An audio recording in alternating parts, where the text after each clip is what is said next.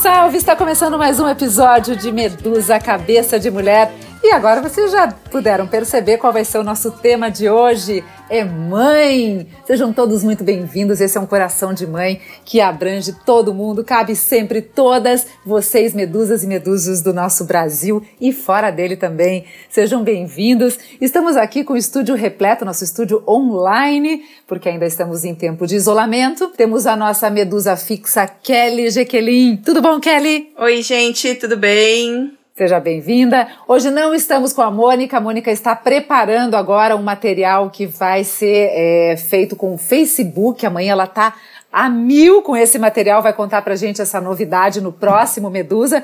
Mas, claro, a gente não ia deixar esse estúdio desfalcado, até porque, como o tema é mãe, nós trouxemos mãe e filha para o estúdio. Sejam bem-vindas, Cláudia Viestel e Giovana Viestel. Obrigada, gente. Obrigada, um prazer estar aqui com vocês hoje.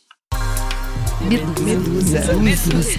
Medusa. Medusa. Medusa. Medusa. Medusa. Cabeça de mulher.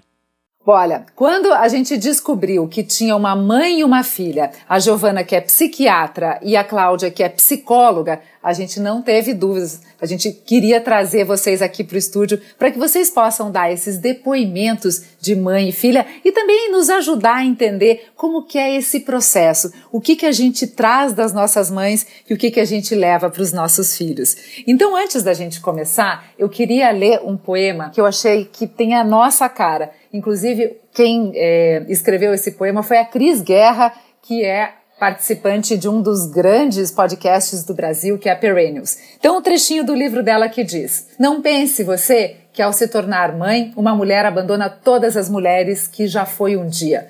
Bobagem! Ganha mais mulheres em si mesma. Com seus desejos, aumentam sua audácia, sua garra e seus poderes. Se já era impossível, cuidado, ela vira muitas.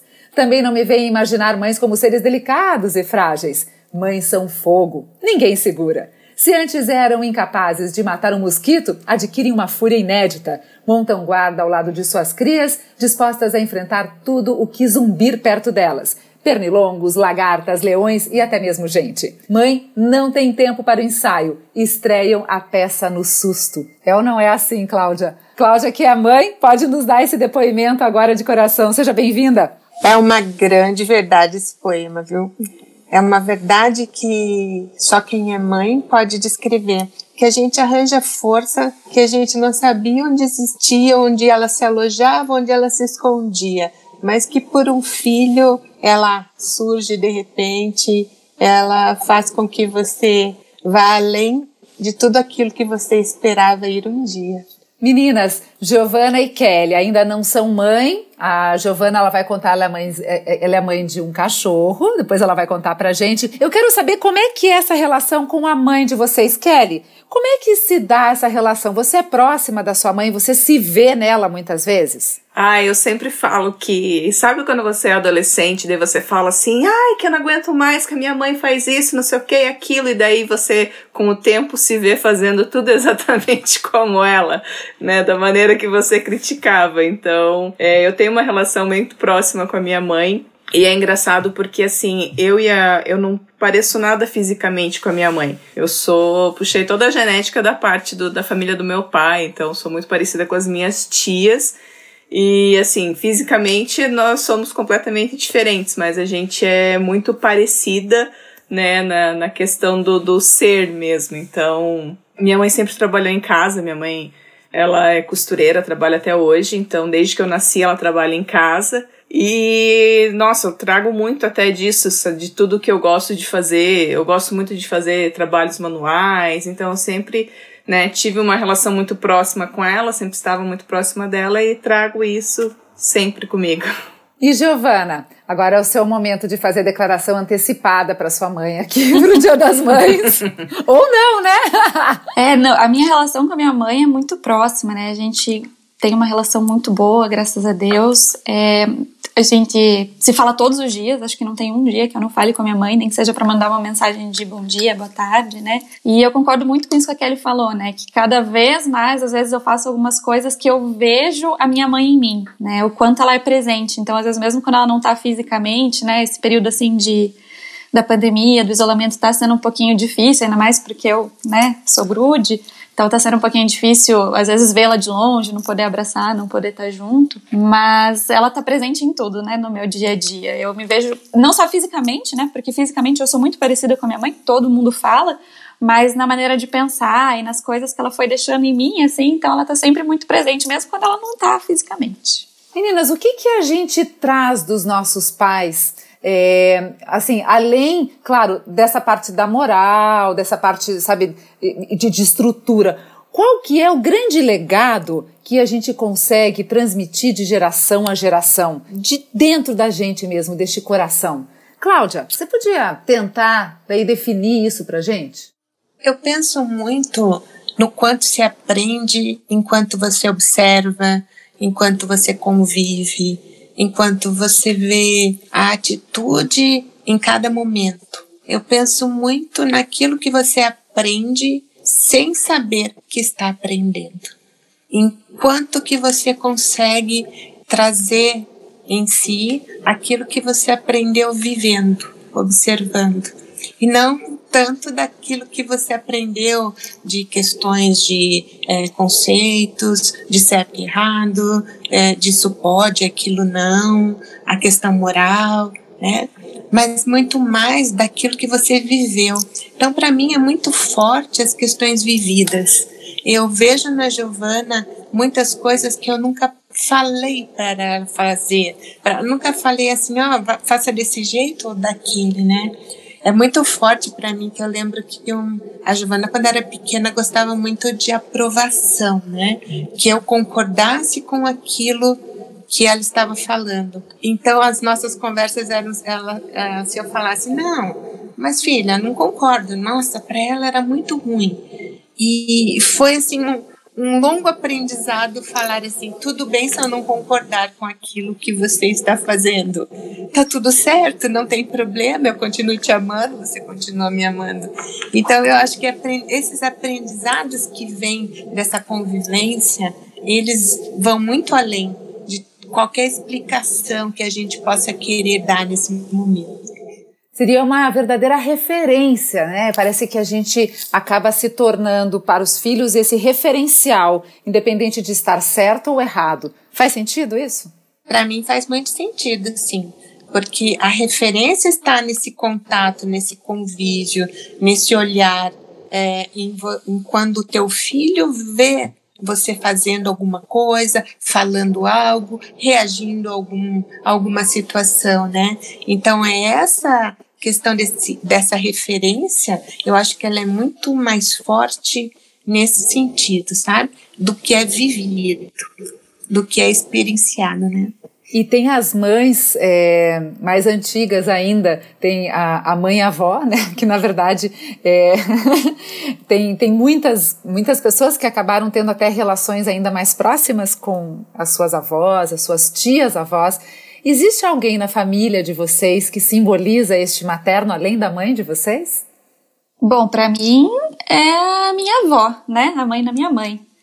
Né? A, minha avó, ela sempre foi a figura que a gente imagina de de vó de desenho, assim, sabe? Ela é porque uma vez eu li uma um local falando assim que vó é mãe com açúcar, né? E basicamente é isso, né? A minha avó para mim sempre foi isso, né? Ela era uma mãe mas a parte mais do doce, né, do açúcar, que não vinha tanto às vezes com aquela questão da regra, do ensino, mas vinha mais pela, pela via do, do afeto, do mimar a neta, né, e a mãe pode concordar comigo, acho, né, a avó sempre teve, né, quando ela era viva, ela sempre teve aquela centralização da família, então as coisas eram tudo na casa dela, todas as pessoas se reuniam lá, ela queria fazer essas reuniões, ela queria saber da vida de todo mundo. Então, não sei o que a mãe acha, mas eu vejo que na nossa família, para mim, o que representa muito é a figura da avó, né?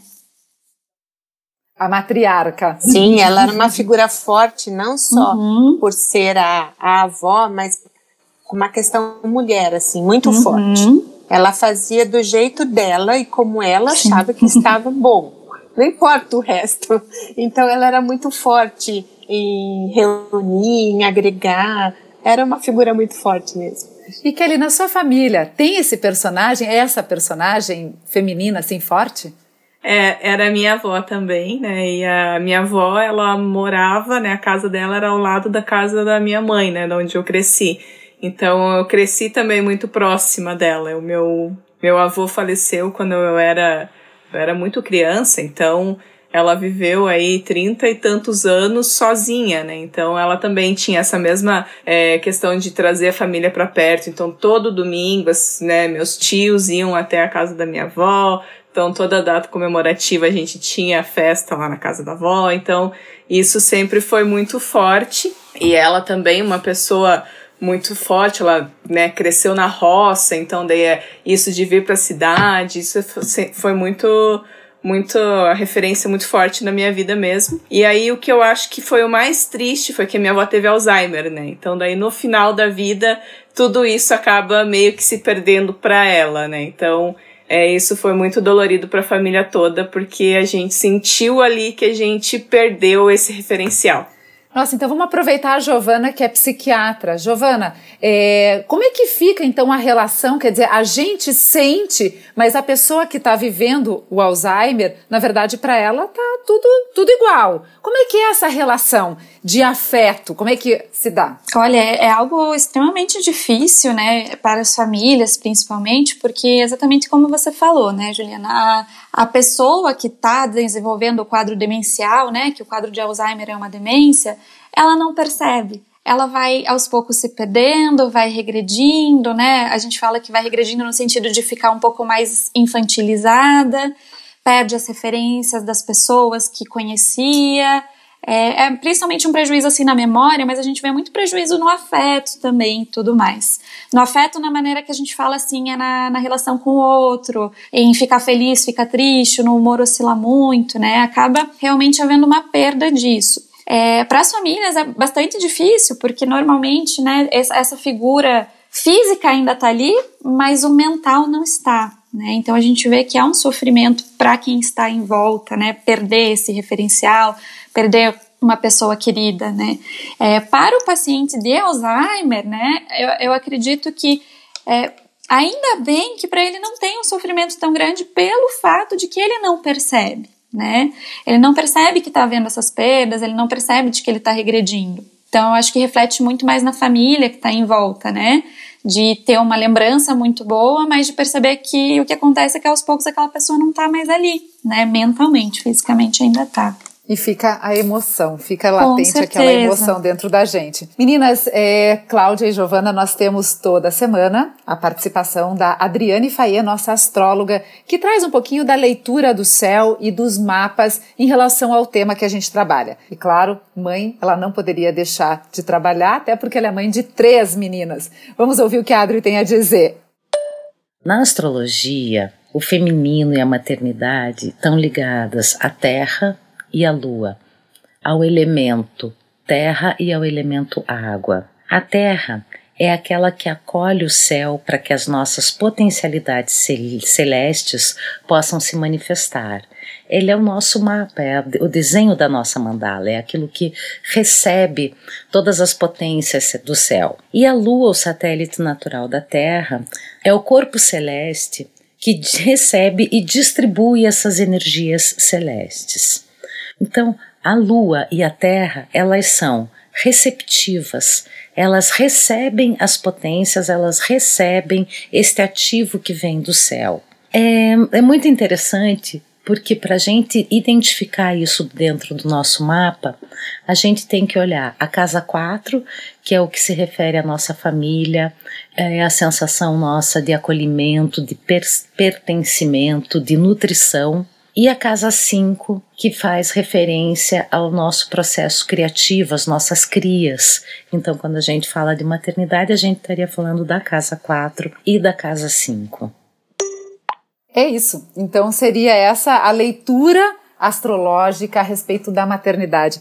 E o que ela coloca, que eu acho que é bem interessante a gente trazer para a nossa conversa, é a questão da nutrição, como realmente o papel da mãe ou da matriarca, ou enfim, dessa figura que, que, nos, que nos cria e nos cuida, como ela realmente nutre relações e acaba sendo o pilar das casas. A gente pode dizer que em alguns momentos da história, a, a referência feminina, a referência mulher, ela estava totalmente no ápice. Hoje eu digo para você que a gente tem a referência mãe em tantas outras figuras, né? Existem casais de pais que um faz a figura da mãe, o outro faz a figura do pai. Então, o que a gente tem que ter ciência é que a figura mãe ela pode se encontrar em várias pessoas da sua família, ela pode se encontrar em referências masculinas ou femininas, né? Ela sim, ela nutre, é, é uma figura que nutre, que acalma, que acalenta, que puxa, que pune muitas vezes e que acaricia novamente e que faz todo um contexto é, que vai nutrindo as necessidades daquele ser humano que está ali na convivência com ela, né?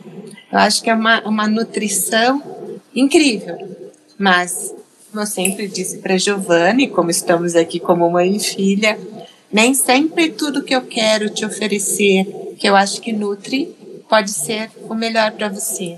Então, é muito importante que também a figura que está ao seu lado, que essa figura que você sente que está nutrindo, possa também dizer: mãe, isso eu não quero, isso basta para mim.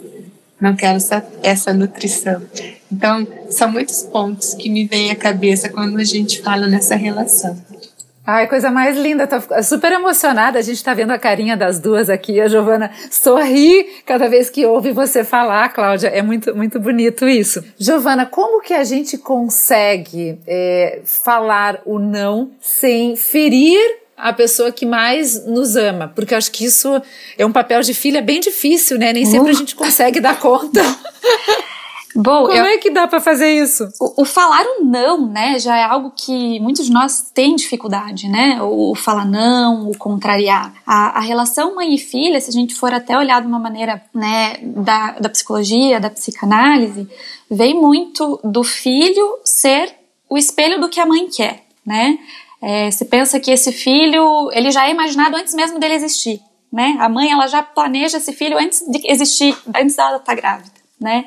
E com isso, faz com que muitas expectativas é, inconscientemente são colocadas nesse filho, né? Nesse pacotinho que está vindo. E quando ele vem, justo por essa relação de afeto, de nutrição, várias teorias psicanalíticas falam bastante disso, né? Do quanto o filho é representado pelo olhar da mãe, né? O que, que essa mãe quer que eu seja?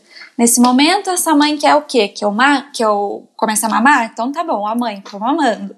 O que, que você quer que eu faça? Então, a nossa formação, né? A formação do nosso aparelho mental já vem muito de um reflexo da nossa mãe, de um reflexo do que está sendo é, desejado pra gente, né? Antes da gente ser um ser desejante, já tem alguém nos desejando e desejando pela gente, né? É importantíssimo também esse parênteses, acho que minha mãe falou agora há pouco, da gente reforçar, que aqui quando a gente fala de mãe, a gente está falando de função, tá? A função materna.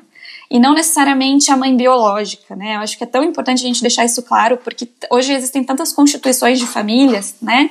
Então, quando a gente está falando assim de mãe nesse sentido, é o sentido da função, por exemplo, né? Uma mãe que vai adotar ela também já tem ali todo um desejo por aquela criança que está por vir. Mas então a gente já vem a esse mundo e começa a existir no mundo pelo olho da nossa mãe. E isso é muito mais forte pelo olho da nossa mãe do que pelo do pai. A gente cresce querendo agradar a nossa mãe. E chegar num ponto onde você começa a ser o seu próprio serzinho e não só o serzinho da mãe, e ver que, poxa, talvez algumas coisas que eu queira não é exatamente o que ela quer, talvez o que ela goste não é o que eu gosto. É um desafio e a gente vê que muitas pessoas têm dificuldade de cortar esse laço, achando que isso corta o amor, né? É o medo da perda do amor. Então, o eu falar não, o eu contrariar, é, é perder o amor. E isso é algo que eu entendo, porque como a minha mãe falou, a gente teve assim um processo muito de, de se desvencilhar dessa relação do tipo eu vou fazer o que você espera de mim, né? É claro que a aprovação dela ainda é extremamente importante, mas eu acho que a gente começa a entender que o afeto e o amor não é dependente disso. Então eu posso tomar outras escolhas que ela não concorda, mas ela não vai deixar de me amar por causa disso, né? Mas é um, é um trabalho, né? É um trabalho que tem que é um ser processo. feito e é super difícil. Kelly, quando que você se deu conta que você começou a se desvencilhar, digamos assim, como a Giovana acabou de colocar, da sua mãe. Isso acontece na adolescência? Para você foi, foi nessa época? A adolescência é onde a gente começa a formar né, a nossa própria opinião e personalidade, perceber as diferenças. Eu acredito que sim. E uma coisa também que me marcou muito na minha adolescência é, e que aí até fugindo um pouco da tua pergunta, mas ela é, é um fator que até uniu mais, né, eu e a minha mãe, porque o meu pai ele sempre foi um homem super ciumento, né? Então ele tinha toda essa questão do ciúme em cima da minha mãe, de como ela se vestia e tal. E de conforme eu fui crescendo e me tornando adolescente rebelde, é, eu batia muito de frente com isso, né? Então, em favor dela. Então, hoje ela é uma pessoa, eu consegui, né? ajudar nessa até na relação dos dois assim nesse sentido porque ela é uma pessoa muito mais livre né e dona de si porque no até questão de criação e época enfim ela não ela não batia muito de frente com ele então a partir do momento que eu comecei a abrir isso né então a gente teve essa ruptura ali e aproveitando um pouco até do que a Giovana falou né, sobre essa questão das mães que elas já imaginam a criança antes dela existir, né? É, qual que é o perigo dessas mães da internet hoje, que a criança nem nasceu e a criança já tem um Instagram com milhões de seguidores, né? Os filhos de famosos. Então, tem muitos famosos que a gente vê aí que, que né, engravidam e quando você vê o bebê tá lá, não nasceu e tem milhões de seguidores ali. Então, isso é, cria uma expectativa em cima de uma pessoa que não, nem existe ainda muito grande, né? Não, exatamente, né? Porque se você for pensar, quantos olhos estão em cima dela, né? A gente tá falando aqui de um olho, né? Que é o olho da mãe, para ver o que, que essa moça quer que eu seja, né? Eu vim aqui dela, o que, que ela quer que eu seja. E quando a gente olha assim, já são milhares, milhões de olhos em cima, né? Então, pensa a pressão mesmo. Eu acho que isso é muito complicado, porque acaba, no meu ver, ainda potencializando o desejo do outro em cima desse indivíduo, né? Porque quando se tá para nascer, quando a gente nasce, quando a gente é criança, a gente não tem essa questão do querer aparecer, do não querer, do querer a minha imagem, não querer, a gente é o bonequinho ali da mãe, né? E essa exposição, assim, eu acho que é bastante complicada se não houver uma maturidade emocional muito grande nessa criança depois, no crescer dela, vai ser bem complicado, porque é justamente isso, a minha figura já está sendo exposta e o que, que esses milhões de seguidores esperam de mim? Eles querem me ver crescer, e se eu não quiser que eles me vejam crescer, né? É complicado. E aí eu queria até pegar um gancho aqui. Ontem eu assisti uma live, a gente foi uma da, agora nessa explosão de lives que a gente vê falando em Instagram. Ontem teve uma live super legal do Pedrinho Salomão, Rádio Ibiza, não sei se vocês conhecem, e do Fabrício Carpinejar, que eu tiro o chapéu, acho esse cara incrível. E eles estavam falando um pouquinho do livro do Fabrício, que é o Cuide dos seus pais antes que seja tarde. E me chamou muito a atenção num momento em que ele fala que todos os pais, mesmo errando, tentam tentam o tempo todo acertar. Então, voltando um pouquinho ao assunto dessa, dessa mãe que coloca a filha em exposição, ela vai tentar nutrir provavelmente algo dela, mas. Com certeza. O intuito é sempre acertar. É assim? Uhum. Vocês acreditam que é dessa forma? Mesmo errando, a mãe sempre tenta acertar? Eu parto do princípio que todo ser humano ele vai fazer algo esperando o melhor, esperando estar correto, esperando vencer, esperando sucesso sempre, né?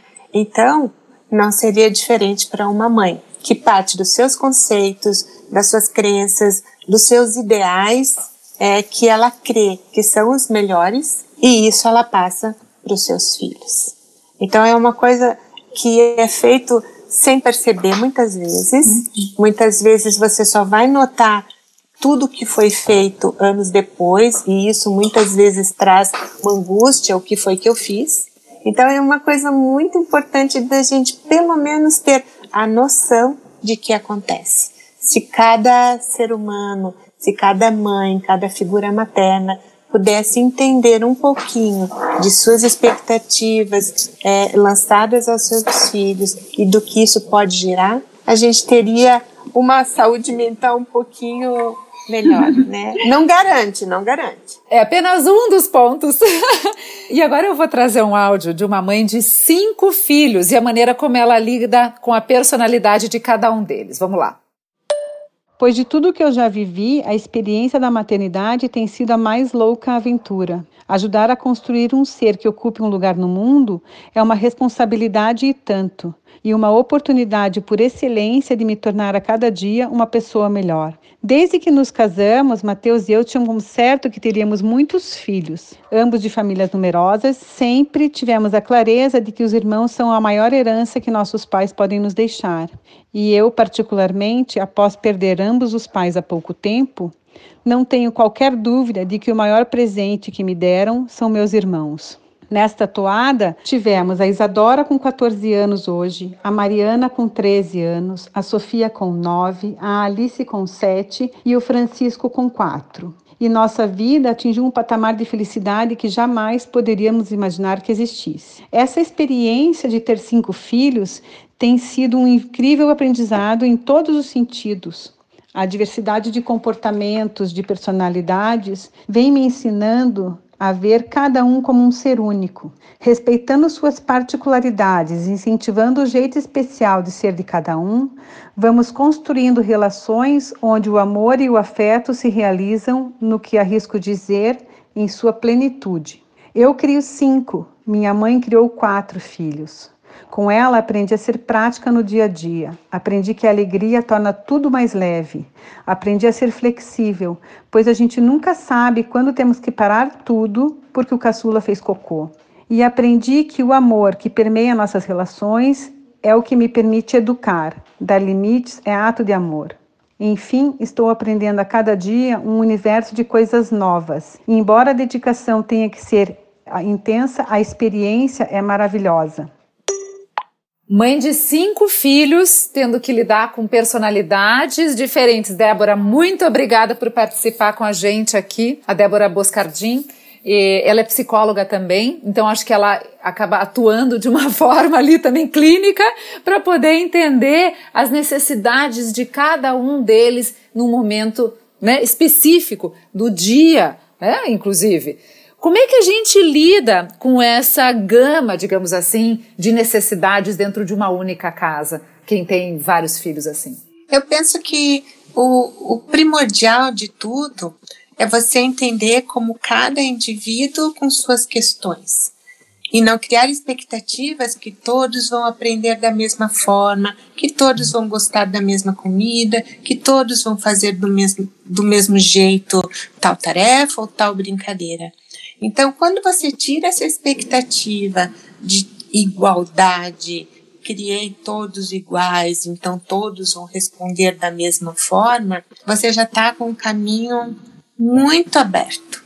Não esperar que todos sejam da mesma forma. E quando você respeita a individualidade de cada um, os irmãos e todos aqueles que pertencem a esse contexto, eles aprendem a lidar com a individualidade é, de uma forma que não seja ele faz diferente. Olha, olha lá como ela está fazendo, não está certo. Então, o ser pode ser respeitado na sua individualidade, estando uma casa povoada de gente. Mas se ele for respeitado na sua individualidade, de que ele pode ser diferente, que ele pode ser respeitado nas suas diferenças, nossa, eu acho que daí ela com certeza vai ter uma casa muito harmoniosa. Não harmoniosa sem brigas, sem discussões, ou sem eu gosto disso, você gosta daquilo.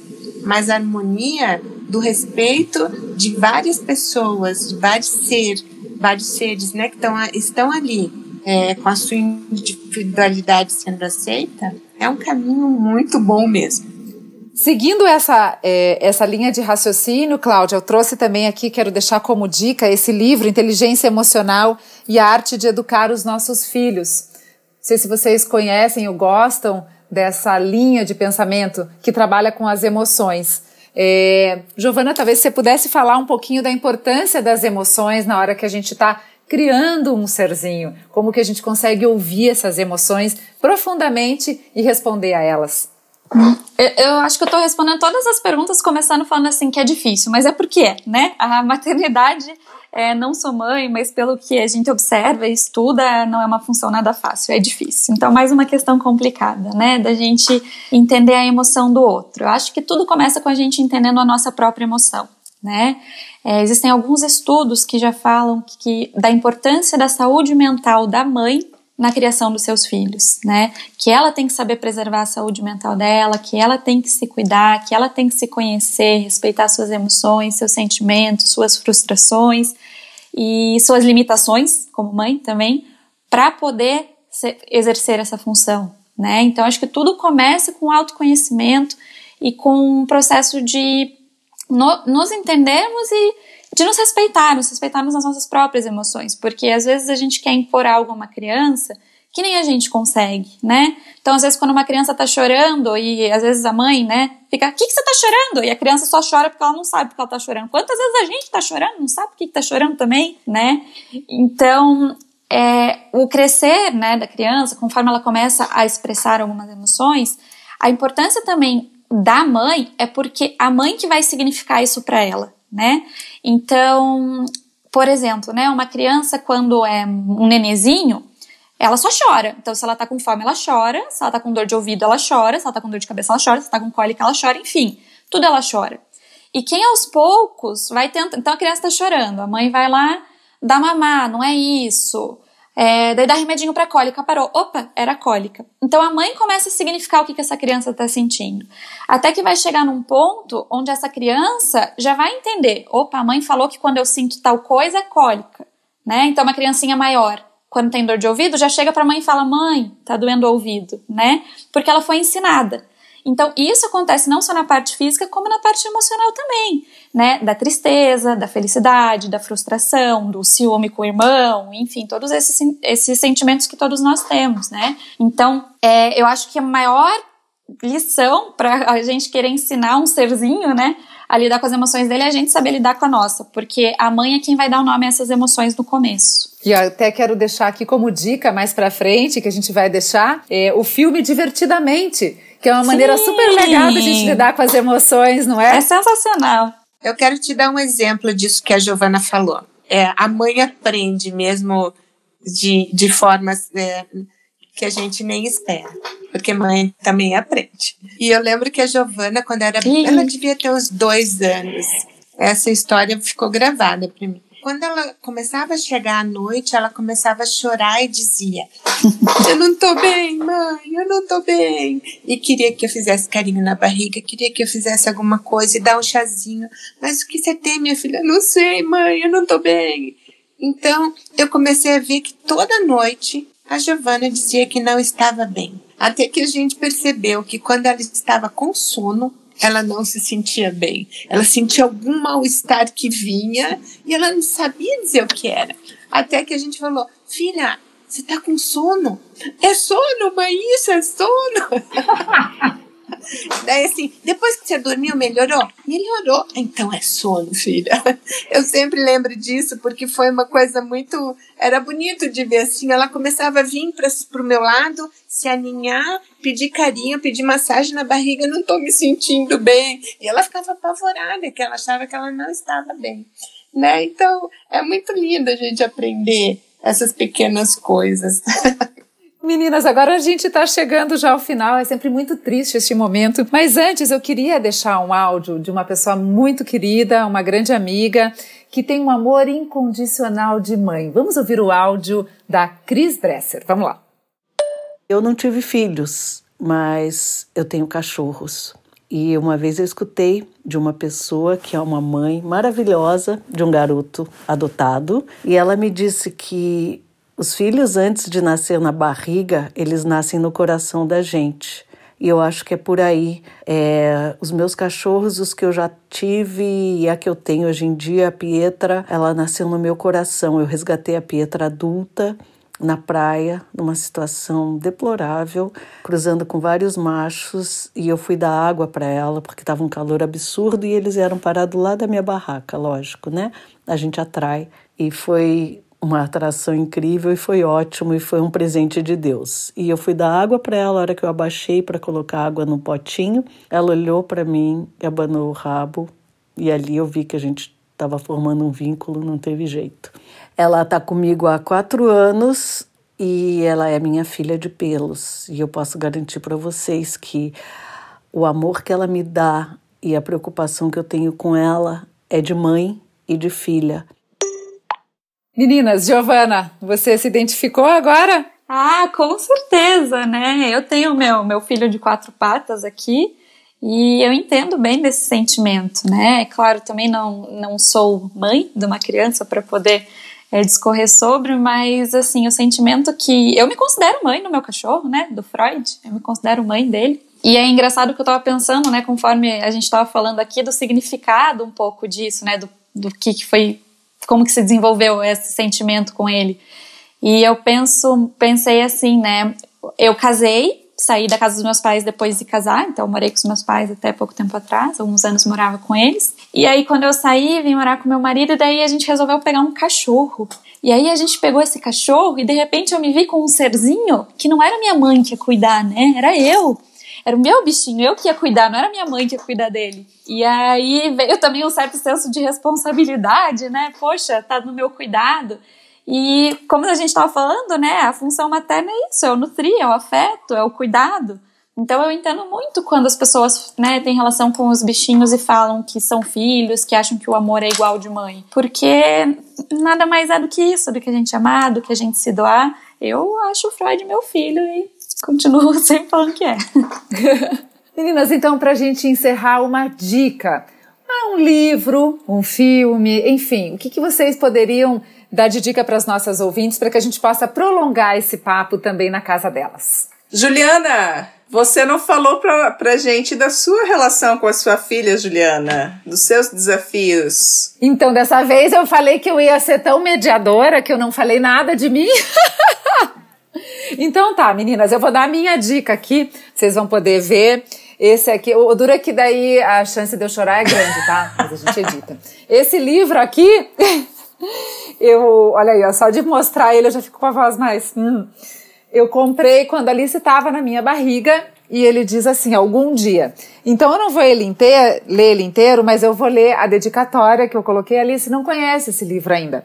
Ele diz assim: Para Alice quando fizer 11 anos e começar a entender a indescritível relação de mãe e filha. Te amo, sua mãe. Novembro de 2012, um mês antes da sua chegada. E esse livro ele diz exatamente isso. Algum dia você vai entender todo o maravilhoso processo que é ser mãe. Um dia eu vou te pegar no colo e vou beijar cada um dos seus dedinhos e vai indo assim, até a hora que a criança vira adulta sai de casa e daí vai mergulhar na vida dela e no final ela lembra da mãe aqui. Algum dia, daqui a muito tempo, seu cabelo prateado vai brilhar ao sol e quando chegar esse dia, meu amor, você vai se lembrar de mim. Ah, não sabia que eu ia chorar. então é isso. A maternidade para mim resume aqui. Você falando isso, eu vou dizer uma experiência que eu, se eu pudesse, eu faria uma receita e daria para cada mãe. Viaje uma vez que seja na vida você e a sua filha, ou você e seu filho. Somente os dois. É uma experiência que agora eu me emociono. Eu nunca vou esquecer. E agradeço muito ao universo por um dia ter tido essa ideia de aceitar o convite da minha filha. Mãe, vamos comprar meu vestido de noiva só nós duas? Ai, que lindo! Puxa, que legal! Olha aí, ó. Quer dica melhor do que essa? Você já deu a sua dica. Viajar junto, quem sabe um caminho de Santiago. Já quero ir hard. o nosso foi mais soft, né, mãe? Mais Nutella. Legal, Kelly. Sua dica. Eu vou nós. reutilizar uma dica que a Mônica deu. Eu acho que foi no Amar. Não lembro. Ela falou daquela série da Netflix, o Annie com dois com dois N's, né? Annie com E, né? Que chama em inglês. E ela, eu acho que ela falou, no, foi no episódio falando de amar, né? O que era amar. Mas lá também a gente. Eu comecei a assistir essa semana e, meu Deus, é muito. A história é realmente uma história muito bonita, né? Então chorei horrores. e também tem essa relação de como você, né? Constrói um amor de, de mãe ali também, né? Então é bem interessante. Fica. Tô validando a dica da Mônica aqui e reforçando. Maravilha. Giovana, para a gente encerrar? Então, pensei em duas dicas que eu acho interessantes. Uma também é uma série, que o nome é Gilmore Girls, Ai, ou Garotas adoro. Gilmore, tem na Netflix também. É a minha série favorita, favorita, favorita. Talvez Freud explique por quê, né, mãe? Mas é, é uma série justamente que fala dessa relação mãe e filha, né? É mãe, filha e avó, então, né? É muito interessante com seus defeitos, com suas qualidades. Eu acho uma série leve, linda e que fala muito sobre isso, né? Essa relação da família, principalmente entre as mulheres. E a outra dica que eu acho interessante, que é um filme que aborda um pouco a maternidade, talvez daquela maneira diferente que a gente estava falando, é um filme da Sandra Bullock, aquele Um Sonho Possível, né? Na qual ela ganhou o Oscar de melhor atriz que ela interpreta uma mãe de família que acaba adotando um menino de rua que estudava com o filho dela. É, e a relação deles como se desenvolve. É bem bonito, eu acho que também fala bastante sobre o que é ser mãe mesmo. Lindo, gente. Olha, encerramos com chave de ouro, emocionadas aqui, as lágrimas escorrendo, mas é que mãe é pura emoção. É isso, é coração de mãe. E é o Feliz emoção, Dia das Mães, é? né? Para vocês e para todas as mães que estão nos ouvindo, guerreiras. Amada. Que todas as mães tenham alegria no coração nesse dia, a alegria de ter o filho próximo, mesmo que seja distante. Mas que seja online. De si. que seja online. Nossas convidadas, Cláudia Viestel e Giovana Viestel, muitíssimo obrigada por fazerem parte do nosso universo de medusas. Kelly Jequelin, lindo como sempre. Mônica fez falta aqui conosco, mas foi por uma boa causa. E a gente, olha, o convite fica para que você